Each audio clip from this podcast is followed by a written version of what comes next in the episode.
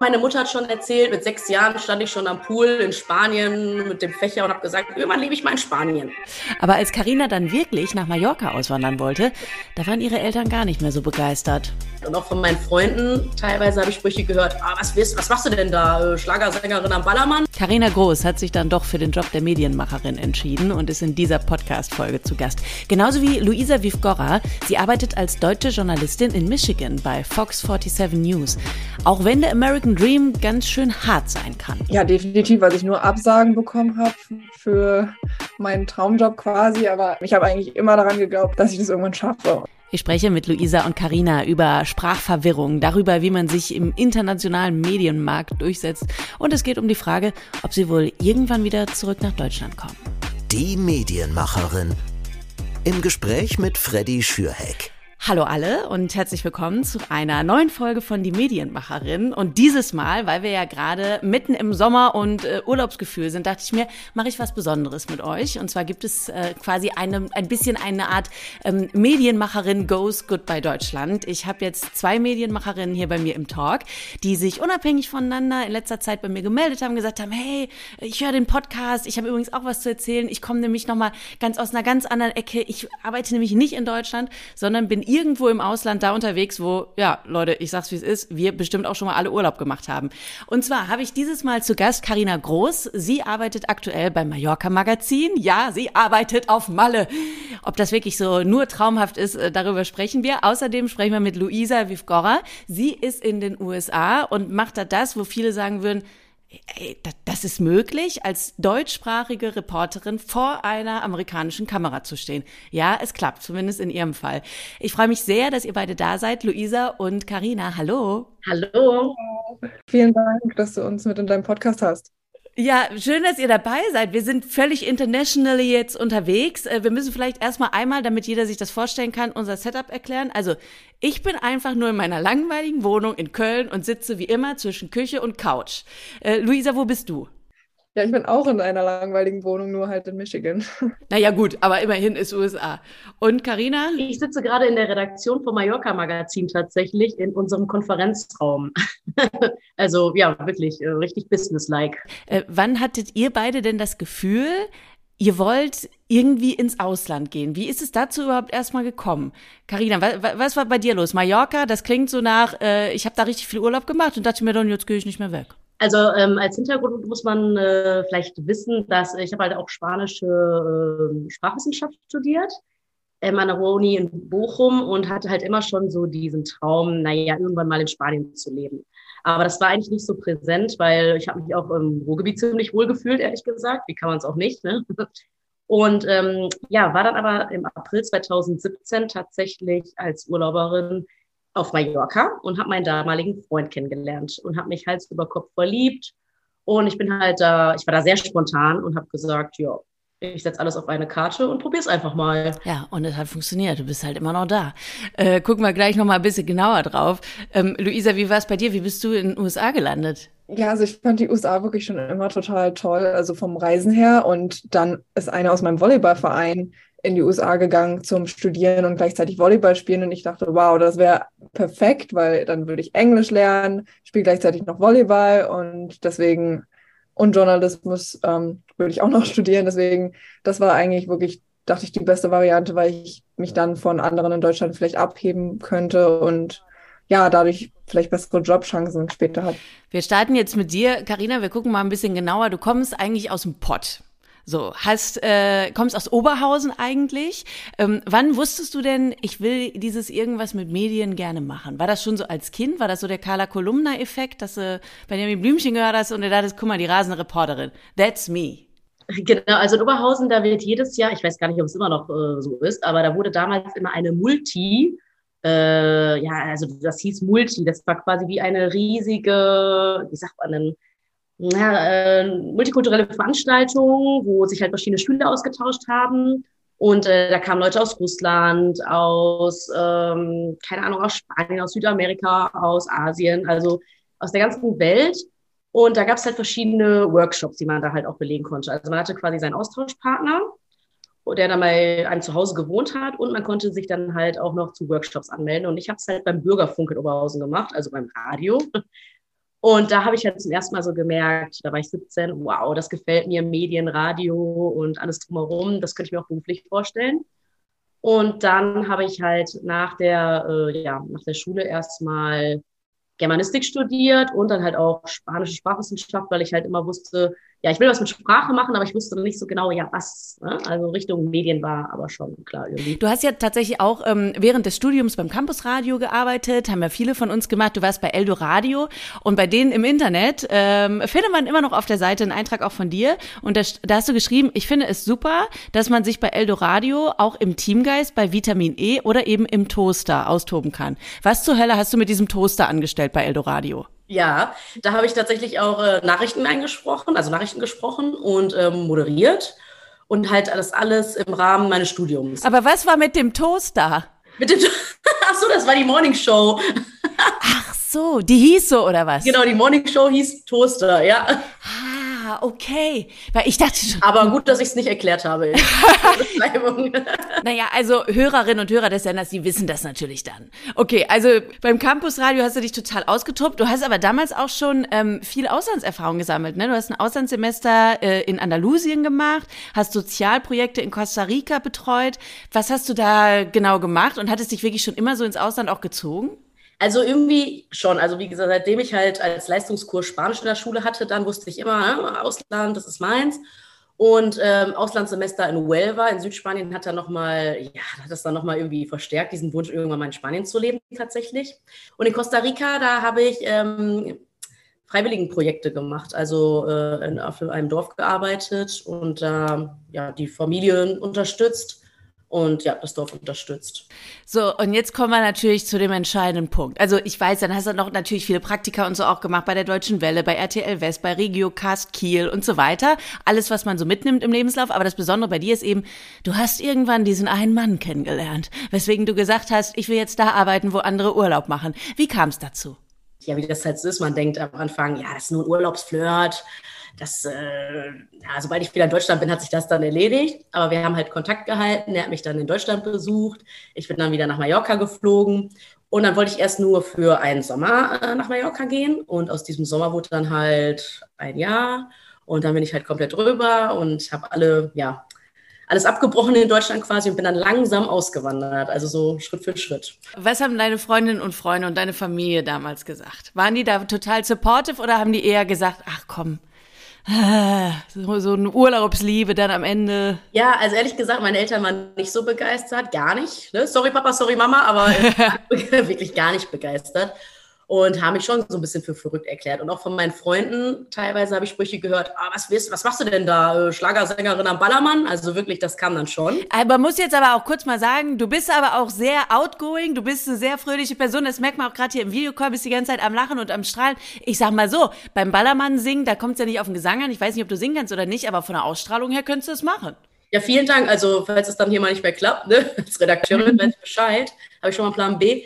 Äh, ja, aber da, ich wusste halt irgendwie, äh, ich habe aber irgendwie die Hoffnung nie aufgegeben. Also ich, hab, ich wusste, ich mache da mein Ding. Und was hast du dann als erstes dann gearbeitet, als du da hingegangen bist? Und was hat er eigentlich gearbeitet? Also, oder was arbeitet er? Er war Barmann, also wirklich ganz klischeehaft, ehrlich gesagt. Also ich halt Touristin, er Barmann. Und ich habe dann auch erstmal äh, die erste Saison als Kellnerin gearbeitet, dann an der Rezeption zwei Jahre und dann habe ich halt beim Inselradio angefangen. Und hast, hast auch irgendwann dann gemerkt, okay, warte mal, ich habe ja auch mal wirklich das journalistische Handwerkszeug gelernt, da hätte ich jetzt wieder Bock ja. drauf. Es kam halt da irgendwie dazu, äh, dass ich irgendwann gemerkt habe, ja, also das füllt mich nicht so ganz aus, was ich jetzt gerade tue. Also ich habe meinen Traum irgendwie schon erfüllt. Ich bin ausgewandert, das ist ja alles toll, aber mir fehlt halt was. Also ich verwirkliche mich gerade selber nicht wirklich. Das wusste mhm. ich dann irgendwie in dem Moment. Und äh, dann habe ich halt wieder ein bisschen nach mir geschaut, auch mehr und auch beruflich mich ein bisschen, ja, orientiert, ja. Und wie schwer war das für dich dann eben, als ja doch gut ausgebildete deutsche Journalistin dann auf der Insel Fuß zu fassen? Ging das einfach? Hast du einfach beim Inselradio angefragt und die haben sich gefreut, dass da jemand Kompetentes kommt oder wie hat das funktioniert? Ich hatte ein bisschen Glück, äh, glaube ich auch, weil sie zu dem Zeitpunkt haben sie eine Schwangerschaftsvertretung halt gesucht und hatten die Stelle ausgeschrieben. Und äh, naja, es gibt halt nicht so viele deutsche Redakteure oder Personen mit journalistischer Erfahrung, die hier auf der Insel sind und dann auch wirklich auf der Insel bleiben wollen und nicht nur ein, zwei Jahre hier bleiben wollen. Mhm. Und deswegen war das eine glückliche Fügung tatsächlich. Aber klar, ich musste mich erstmal wieder einarbeiten, weil ehrlich gesagt habe ich äh, das ganze journalistische Know-how auch so ein bisschen verlernt, weil ich konnte dann super Englisch, super Spanisch, ähm, mit Gästen kommunizieren, aber klar, dann irgendwie journalistisch arbeiten. Das war dann schon wieder ein bisschen schwierig für mich am Anfang, auch wieder reinzukommen, auf jeden Fall. Ähm, wie, wie funktioniert Inselradio genau? Weil jeder von uns, der schon mal einen Mietwagen auf Mallorca hatte, ich weiß nicht, Luisa, warst du schon mal auf Mallorca? Ja. So, aber ich kann mich jetzt nicht ans Radio hören. Jeder, der einen Mietwagen da hat und den anmacht, da ist eigentlich immer von den letzten deutschen Touris dann noch Inselradio eingestellt. Ähm, und dann hört man da auch irgendwie so, das deutsche Wetter wird manchmal durchgesagt, aber ich glaube immer nur so zum Spaß, damit man sich selbst besser fühlt, wenn man auf der sonnigen Insel ist, während auf mal äh, in Deutschland irgendwie zwölf Grad sind. Äh, Lottozahlen werden, habe ich auch mal gehört da. Also wie funktioniert Inselradio genau? Was macht ihr thematisch und wie ist die Redaktion da aufgestellt gewesen, als du da warst? Also die Redaktion, die bestand aus, ähm, ich glaube, wir waren damals drei oder vier Nachrichtenredakteuren und äh, drei oder vier Moderatoren und die Sendung war live auf jeden Fall. Die wurde auch äh, da live, ähm, also vorher natürlich ganz normal auf, vorbereitet, nachbereitet. Und ähm, die Nachrichten wurden aber aufgenommen, ne? also kurz vorher und dann halt geschnitten und dann quasi rausgeschossen. Und äh, wir hatten auch damals vor Corona zwei, äh, nee, drei Praktikantinnen auch, die uns auch unterstützt haben mit Voxpops und allem Möglichen. Ja, aber es war schon, auch ab und zu kam mal ein Promi rein, Uwe Ochsenfeld. Oh. Ja, so, der spaziert dann auch manchmal ins Studio. Und auch so die klassischen Ballermann-Stars, waren die dann auch mal alle da? Ja, also Inselradio distanziert sich auch eher vom Ballermann. Das äh, also da wird man, glaube ich, jetzt nicht so typische Ballermann-Songs hören. Aber so ein Jürgen Drews dürfte schon mal vorbeikommen. Das ist ja eine Legende. Genau, ja, auf jeden Fall auch. Habe ich jetzt ähm, nicht gesehen dort. Warte mal, doch, äh, wie hieß der andere denn nochmal? Da war eine. Mickey Krause. Nee, Mickey Krause. Ähm, Mal ist nur einmal im Jahr. Wir singen das nochmal. Mal ist nur einmal im Jahr. Mal ist nur einmal im Jahr. Warte. Male. Ich google mal. Ist nur einmal im Jahr wie heißt er? Peter Wackel. Peter Wackel, ich glaube, ja, also Peter Wackel, den habe ich hier schon ein paar Mal äh, auch persönlich getroffen, ja. Tatsächlich ähm, weiß ich von Leuten, die auch mal beim Inselradio so ein bisschen im Sommer ausgeholfen haben, dass das auch da irgendwie eine super Stimmung ist und ein cooles Team und ich meine, Radio machen auf Mallorca, das, äh, du nix jetzt, nix jetzt out, das ist natürlich eine coole Sache, aber finanziell äh, war da nicht so viel drin um es mal vorsichtig zu formulieren. Konntest du damals davon leben, als du da beim Inselradio gearbeitet hast? Ich sage jetzt mal so, also äh, um das generell zu formulieren, weil das ist insgesamt äh, auf Mallorca und in Spanien ein großes Thema. Äh, die Gehälter sind niedriger als in Deutschland. Und klar, und die Preise hier sind aber, ich würde sagen, schon ein bisschen teurer. Mhm. Das heißt, äh, wenn man wirklich hier als äh, ja, Redakteurin arbeiten möchte oder Journalistin, dann muss man es wirklich lieben. Formulieren wir es mal so, weil reich wird man davon nicht. Also eine Finca in Santa Ponza kann man sich davon nicht kaufen. Das muss man halt vor, vornherein wissen. Ja, was soll ich sagen, Karina? Dann musst du vielleicht doch noch die Ballermann-Karriere anstreben. Wenn du die Finca haben willst, dann kommt das. Beides. Vielleicht kann ich das ja irgendwie kombinieren. genau. So, und jetzt bist du eben aktuell beim Mallorca-Magazin. Wie funktioniert da jetzt dein Alltag? Bist du wirklich 9 to 5 dann ähm, in der Redaktion und fährst raus zu Beiträgen?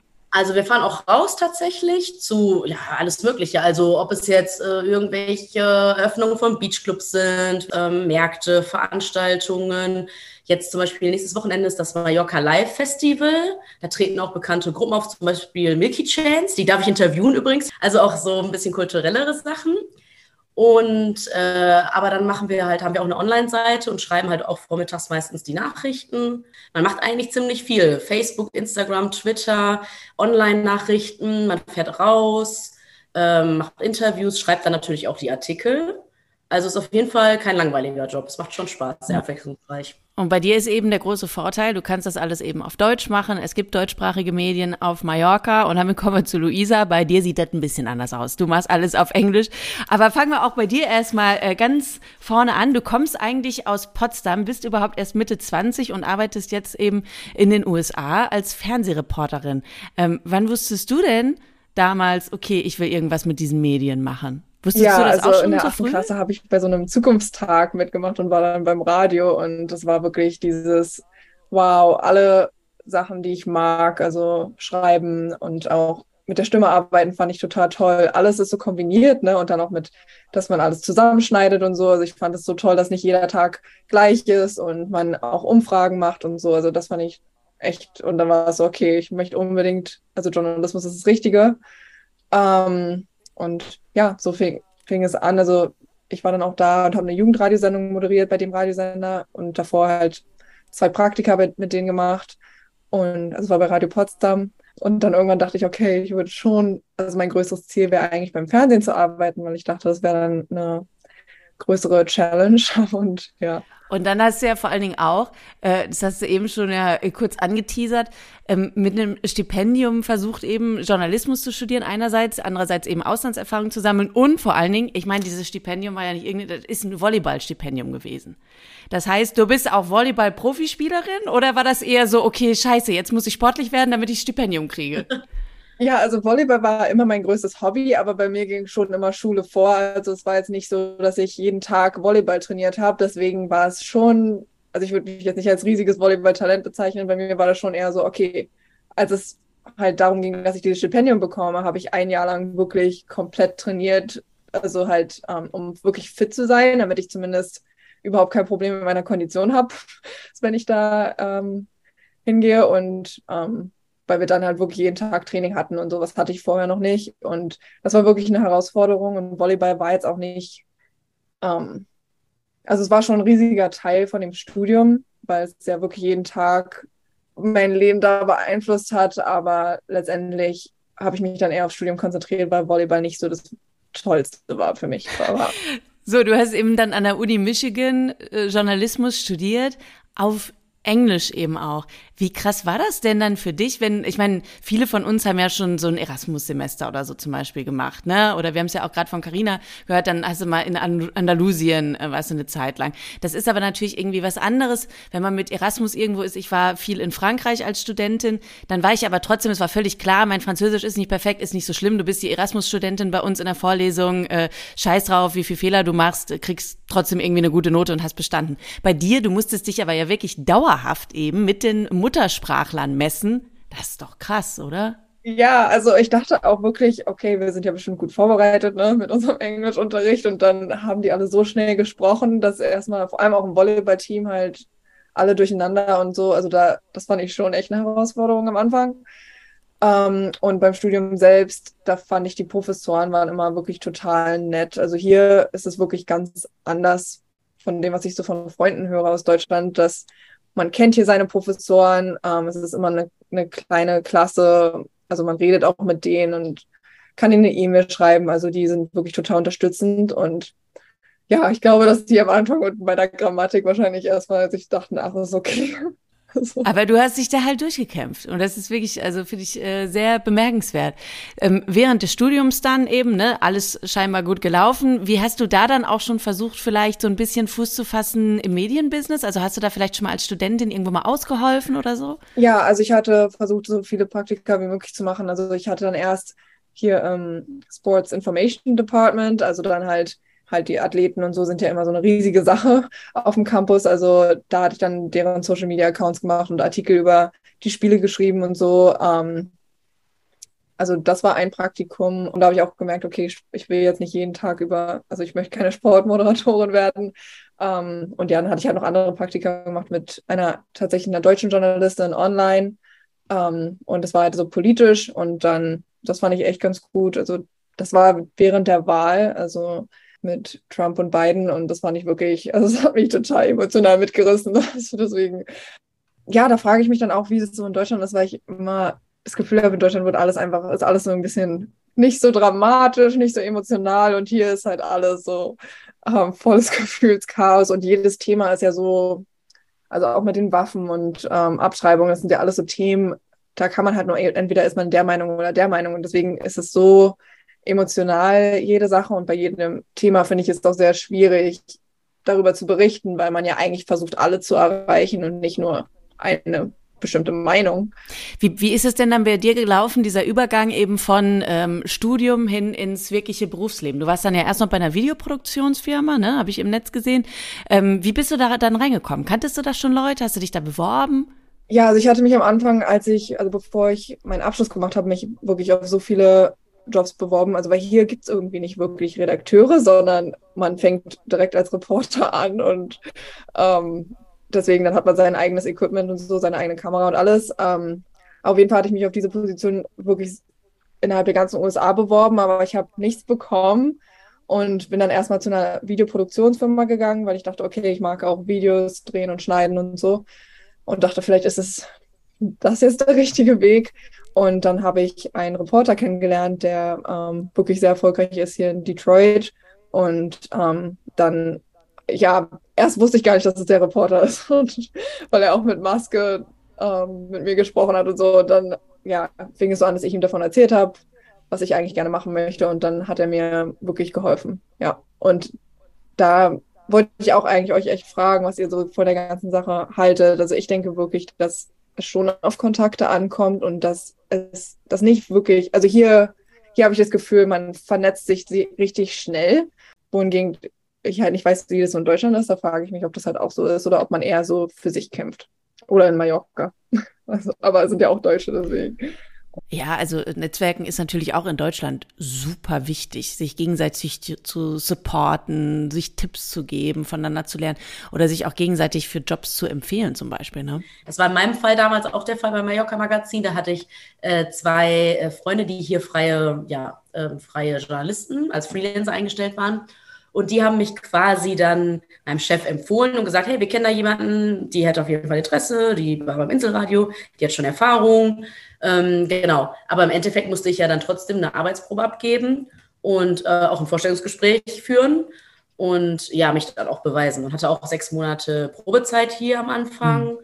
Also das war schon auch so, äh, ich bin zwar leicht reingekommen, aber ich musste mich dann schon auch beweisen, auf jeden Fall, ja. Was, was würdest du denn sagen, ist so das äh, Schwierigste als deutsche Journalistin auf Mallorca?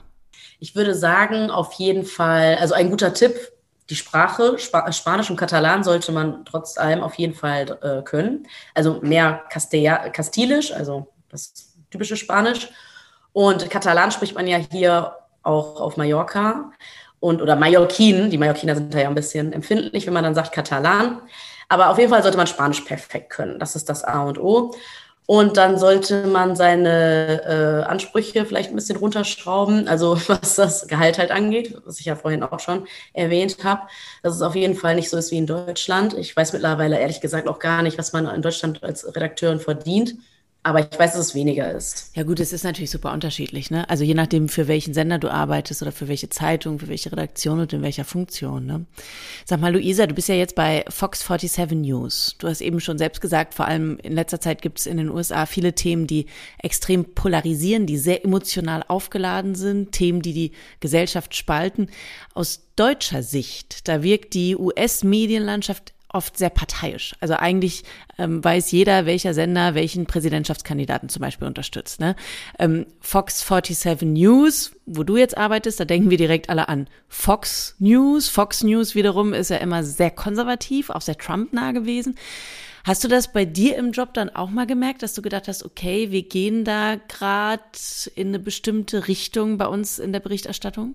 Nee, wirklich gar nicht. Also ähm, unser Sender ist tatsächlich nicht, ähm, gehört tatsächlich nicht Fox, sondern ist nur Fox Affiliated. Ich weiß nicht, ähm, wir haben schon mehrere versucht irgendwie zu erklären, was das vielleicht so bedeutet, aber im Prinzip können wir die nationalen Nachrichten von CNN und Fox gleichermaßen benutzen. Also wir haben nicht, ähm, wir sind jetzt nicht irgendwie wirklich Fox-spezifisch und wir sind, also unser Sender ist von Scripps und ja, das ist eine Firma, die über 60 Fernsehsender in den USA besitzt und ja, also mit der Meinung, ähm, ja, das ist natürlich immer so eine Sache, vor allem, weil natürlich auch Amerikaner manchmal denken so, oh, Fox 47, ne?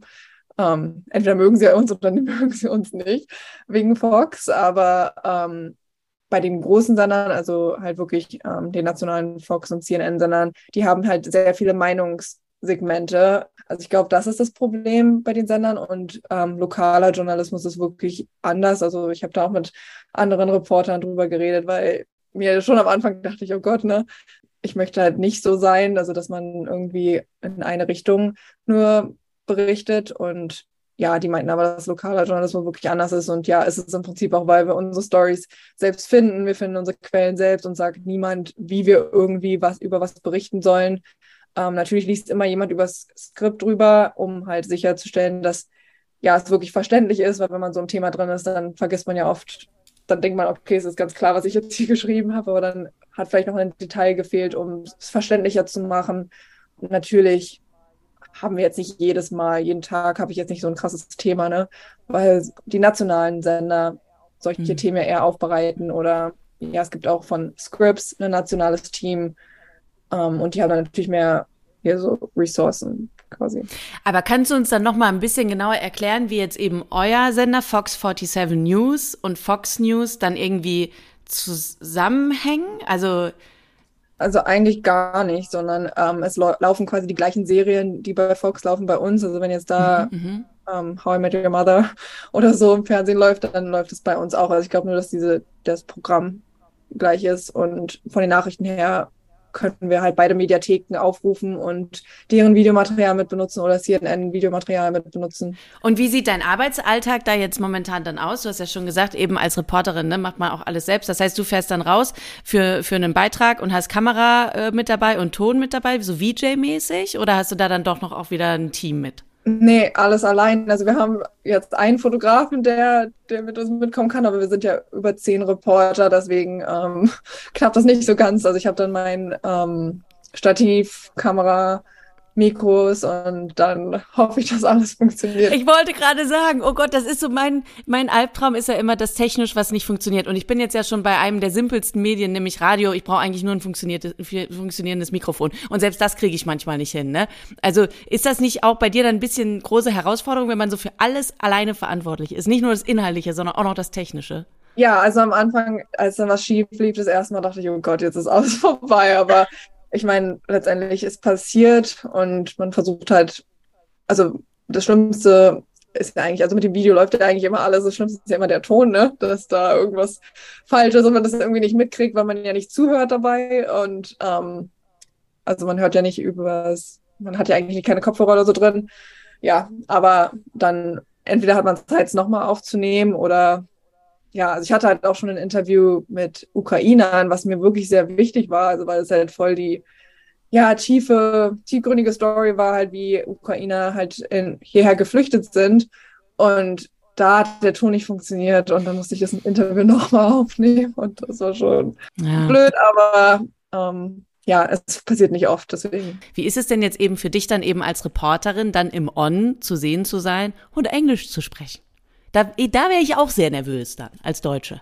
Ja, also vor allem, ich habe natürlich einen Akzent. Ich, mich fragt jeden Tag jemand, woher mein Akzent ist oder ob ich Deutsche bin und so. Also es ist halt leider nicht, bei mir zumindest nicht zu verbergen. Ähm, es gibt halt Akzenttrainer und so, aber es ist ziemlich teuer. Deswegen habe ich das jetzt noch nicht gemacht. Aber es ist schon etwas, was ich gerne machen würde.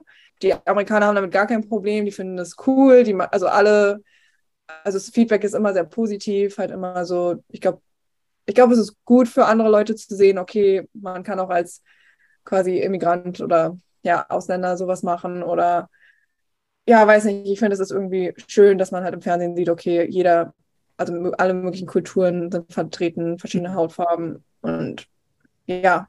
Hat das denn von vornherein dann auch eben gut funktioniert, dass das gut akzeptiert worden ist da in der Redaktion, dass du eben eigentlich Deutsch-Muttersprachlerin bist und eben dann einen Akzent hast? Oder musstest du dich am Anfang auch erstmal durchkämpfen, bis die verstanden haben, okay, ist gar nicht so schlimm, äh, die kann das auch super machen? Nee, die waren wirklich direkt so total positiv, so von wegen, ah, wir sind so diverse und ähm, ich glaube, die fanden das auch ganz gut so fürs Marketing halt, ähm, muss ich mal sagen. Und ja, wirklich auch die anderen Reporter waren immer total, also ich habe echt Glück mit dem Team. Also wir sind überhaupt nicht konkurrenzmäßig, sondern wirklich total unterstützend und die sind dann eher so, oh, wow, cool, dass du das überhaupt machst in einer anderen Sprache und so. Ja, ich mache ich mach mir dann eher Gedanken darüber, was Deutsche davon denken. Ich habe das Gefühl, Deutsche bewerten einen immer eher wegen Dingen, ähm, also das ist eigentlich. Ja, vor allen Dingen bei so Sprachsachen finde ich es immer so krass. Wir Deutschen sind so sprachkritisch, ne? Also auch mit uns selber wirklich. Ich weiß auch noch, als ich eben Erasmus gemacht habe in Frankreich, ich habe hinterher über jeden einzelnen Satz nachgedacht. War da jetzt die Grammatik richtig oder falsch? Und ich habe immer den Eindruck, dass bei anderen Nationen das so scheißegal ist. So, die Franzosen selbst haben sich über alles gefreut, was sie auf Französisch gesagt haben, haben alles abgefeiert, weil sie so waren, boah geil, du kannst doch super Französisch. Und wir selbst sind immer so hart mit uns. Oder Karina, ist das auch so auf auf Mallorca, dass du das Gefühl hast, so, scheiße, mein, mein Spanisch muss immer richtig perfekt sein und alle Spanier sagen, warum ist doch geil? Das habe ich auch auf jeden Fall. Gut, bei mir ist es halt so, ich spreche in meinem privaten, in meinem Privatleben spreche ich halt nur Spanisch und auf der Arbeit halt äh, nur Deutsch fast. Das ist übrigens auch interessant. Als Journalistin im Ausland bist du wahrscheinlich eine der ganz wenigen, bei der das die Sprachaufteilung ist. Genau, also das ist total verrückt. Ich komme halt zur Arbeit und gut, wir haben hier halt auch ein paar spanischsprachige Mitarbeiter. Zum Beispiel eine Fotografin, ähm, die ist halt äh, Mallorquinerin. Aber normalerweise spreche ich halt hier echt Deutsch und ja, oder halt mit einigen Interviewpartnern halt auch Spanisch dann. Und dann komme ich aber nach Hause und dann ist sofort umswitchen auf Spanisch. Und ja, und mittlerweile, es gibt wirklich Tage, da fällt mir es einfacher, Spanisch zu sprechen als Deutsch. Tatsächlich. Klingt komisch, aber ja. ist manchmal wirklich schon so. Das ist echt der Hammer. Geht dir wahrscheinlich auch so, oder Luisa, mit Englisch? Ja, vor allem mein Freund, wir reden auch Englisch miteinander. Deswegen, ja. Ich rede eigentlich kein Deutsch, wenn ich hier bin. Also zumindest ja. kannst du es nicht verlernen mit der Arbeit, weil ich mache mir schon so Gedanken, weil vorher war ich wirklich super auf Deutsch. Also alle Kommas und so, ne? Und jetzt denke ich mir manchmal so, Gott, was war jetzt nochmal das, das und das Wort auf Deutsch? Oder ich denke mir, ich würde es lieber auf Englisch sagen, weil es anders, also besser formuliert ist. Luisa, du hast mir, als wir, äh, als du den Kontakt bei mir aufgenommen hast, und wie gesagt, ich habe mich echt bei euch beiden mega gefreut, als ihr irgendwann geschrieben habt, so, ey, ich höre den Podcast und ich finde es spannend und ähm, ich habe auch eine gute Story. Da hast du mir geschrieben und das fand ich so schön, deswegen habe ich es hier mal aufgeschrieben. Du hast gesagt, ich hätte selbst nicht gedacht, schon jetzt einen Job vor der Kamera zu bekommen, aber habe immer für meinen Traum gekämpft. Und ich glaube, dass jede und jeder mit einem Ziel und der nötigen Arbeit so etwas schaffen kann.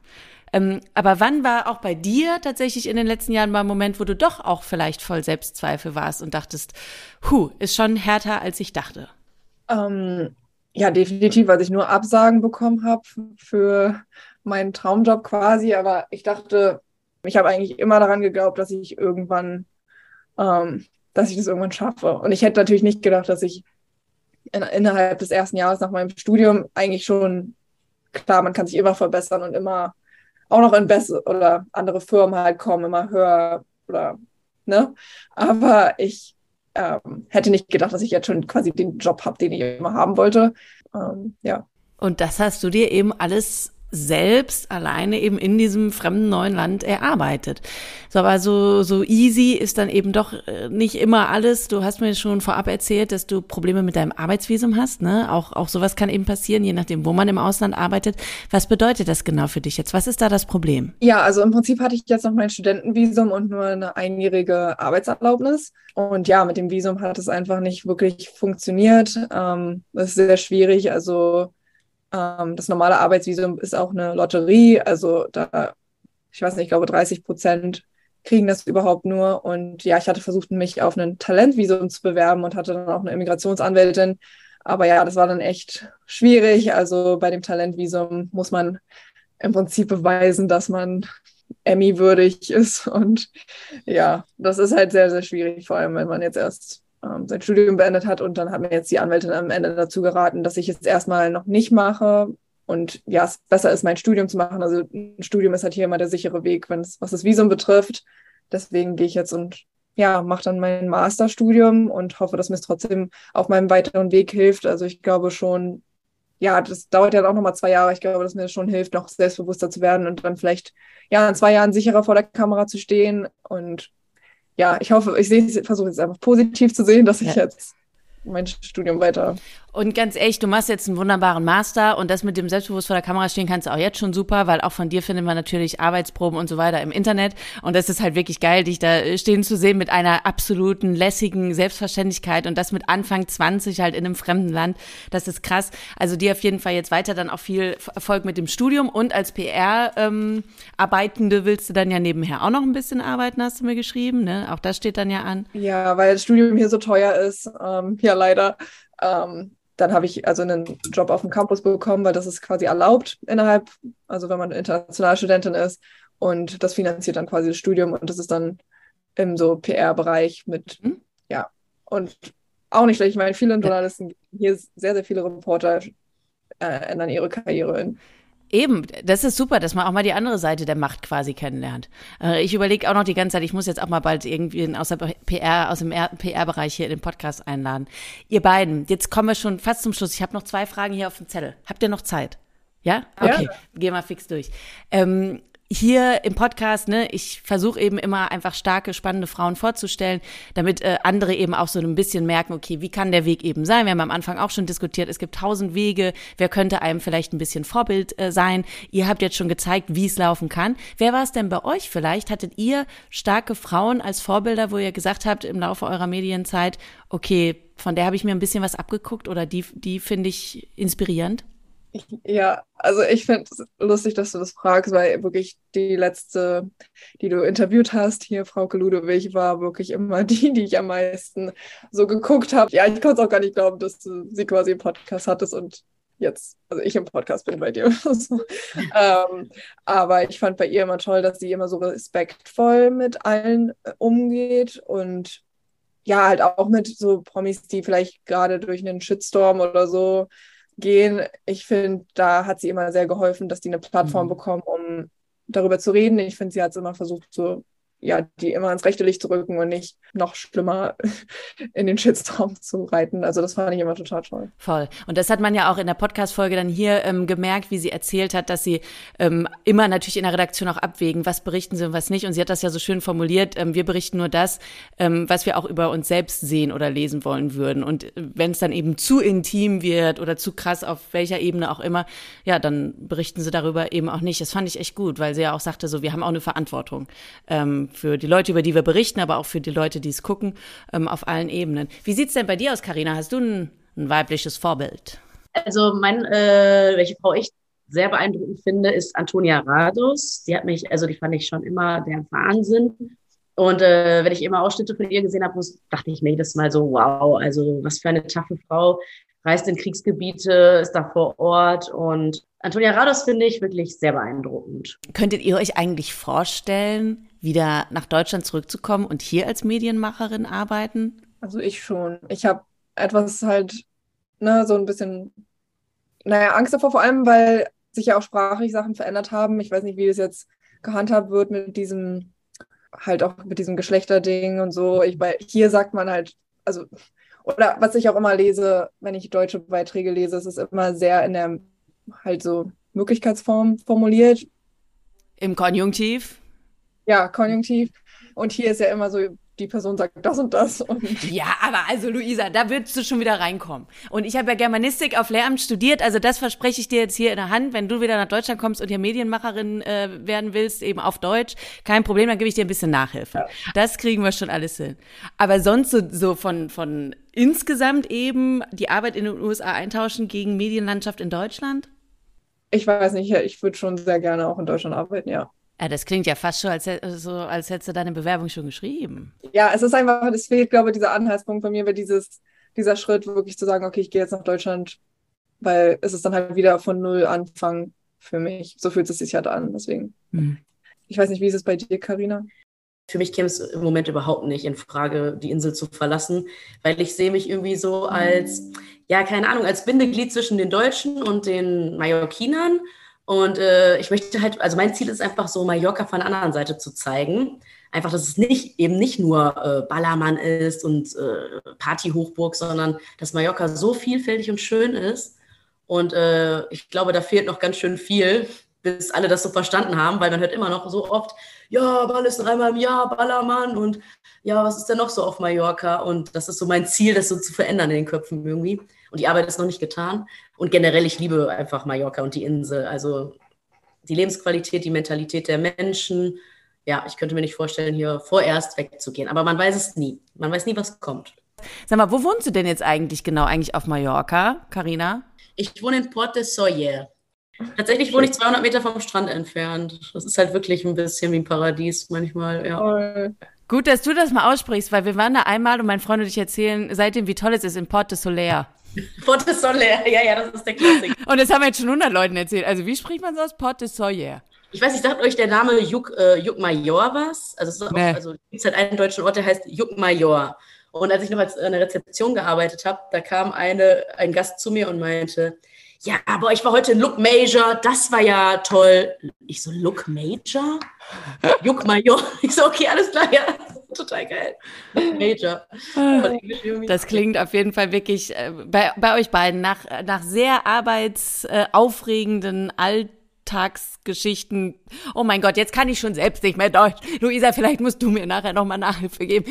Auf jeden Fall klingt's wirklich einfach super spannend und mein größter Respekt an euch, dass ihr eben diesen Schritt gegangen seid, gesagt habt irgendwann Goodbye Deutschland und euch eben als Medienfrauen ähm, da was, was eigenes, wirklich aus eigener Kraft aufgebaut habt. Das ist ganz, ganz toll. Ich wünsche euch beiden weiterhin auf euren Wegen alles Gute und dann hoffe ich natürlich, ihr äh, hört auch die nächsten Folgen von der Medienmacherin. Zwinker Smiley. Auf jeden Fall. Vor allen Dingen natürlich die Folge mit euch. Vielen Dank, dass ihr mitgemacht habt. Vielen Dank an dich, Freddy. Tschüss. Und euch allen danke fürs Zuhören. Und falls auch ihr sagt, so wie Luisa und Karina, ey, den Podcast höre ich gerne und ich wäre auch gerne mal Teil davon, weil ich habe auch was mit Medien zu tun, dann schreibt mir gerne über die Social Media Kanäle eurer Wahl. Und äh, wenn ihr noch Fragen oder Anregungen habt, Kritik, auch immer gerne her damit. Und natürlich freue ich mich auch, wenn ihr vielleicht den einen oder anderen Stern da lasst bei iTunes oder Spotify. Da kann man Podcasts ja bewerten. Ähm, ja, da würde ich mich freuen, ne? Ansonsten hören wir uns in der nächsten Folge. Oder wir sehen uns auf Malle.